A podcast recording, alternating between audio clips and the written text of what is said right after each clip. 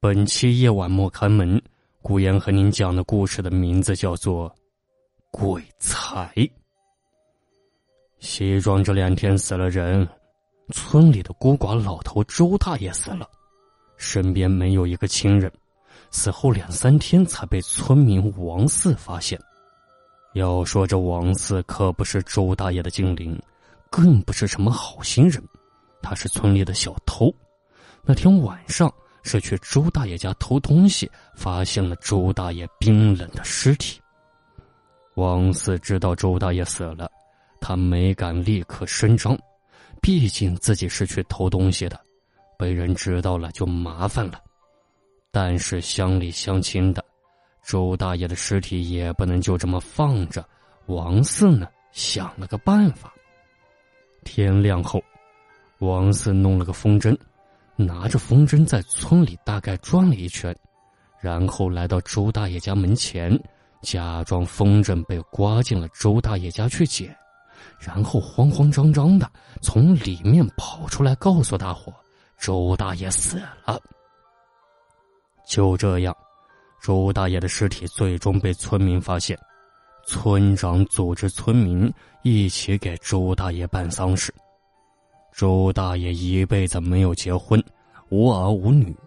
村长发动大家凑钱买了一口便宜的棺材，灵堂搭在周大爷家门口。村里年轻的男人们晚上轮流守夜，打算停灵三日后下葬。王四自告奋勇，第一个晚上给周大爷守夜，这倒是让村民都很意外。不知道缘由的人都夸王四善良，其实王四是打算趁着夜里没人的时候去周大爷家里搜刮一些好东西，还是为了偷。夜幕降临，王四和村里另外三人在周大爷棺材边上困得打瞌睡，眼看着另外三个人都睡了，王四突然来了精神，站起来。向周大爷的屋里走去。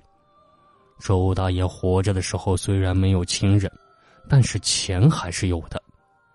周大爷是做药材生意的，经常上山采人参、灵芝这些值钱的东西，偶尔也会抓蛇、取蛇胆、养蜈蚣。总之啊，周大爷家里不缺钱。王四在屋里翻腾了半天，一两银子也没发现。他坐在炕上，十分纳闷：这老头能把钱放哪呢？想着，王四忽然觉得一阵阴风吹进门，手里的油灯有些晃动。接着，王四感觉一只手搭在自己的肩上。谁呀？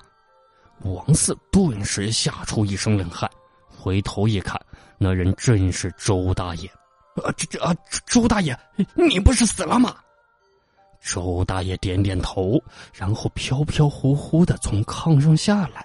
他对王四说：“别怕，我是来谢谢你，发现了我的尸体，村民才能帮我办丧事。你这小子，虽然尽是做些偷鸡摸狗的事，但是还不算太坏。”没有让我老头子继续烂下去。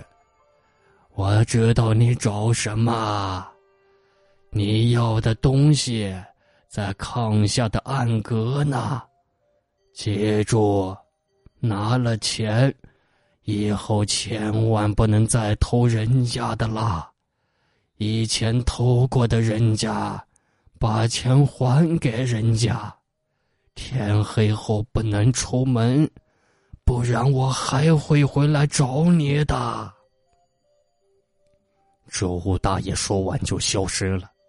王四缓了好久才有力气动弹，他挪动着步子来到炕东头，打开炕席一看，果然有个暗格。王四费劲把暗格的门打开，里面的金银财宝让他看花了眼，一时间高兴忘了刚才的恐惧。王四数了数，足足有两百两银子，还有几个金元宝和翡翠手镯。王四把外衣脱下来包裹住金银，悄悄的回了家。一夜之间，王四从一个穷小子成了村里的富人。当然，他没忘记周大爷的话，再也不敢偷东西，还把之前偷人家的全都进行了赔偿。周大爷下葬后的第三天。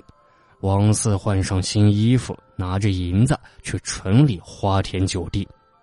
晚上回来的时候，却怎么也找不到路了，而且平时热闹的大街上一个人也没有。王四十分纳闷，难道今天是什么特别日子不成？可是七月十五的鬼节也没到呀。继续走了几十步。王四终于看到远处有个模糊的人影，他踉踉跄跄的跑了过去，打算向那人求助问路。谁知道，王四看清那人的模样后，差点吓晕，那竟然是朱大爷。王四忍着恐惧，哆哆嗦嗦的问道。周大爷，你你你怎怎怎么上来了？不不不是来找我的吧？我我可没偷东西，也赔偿以前偷的那些人，没干什么坏事呀。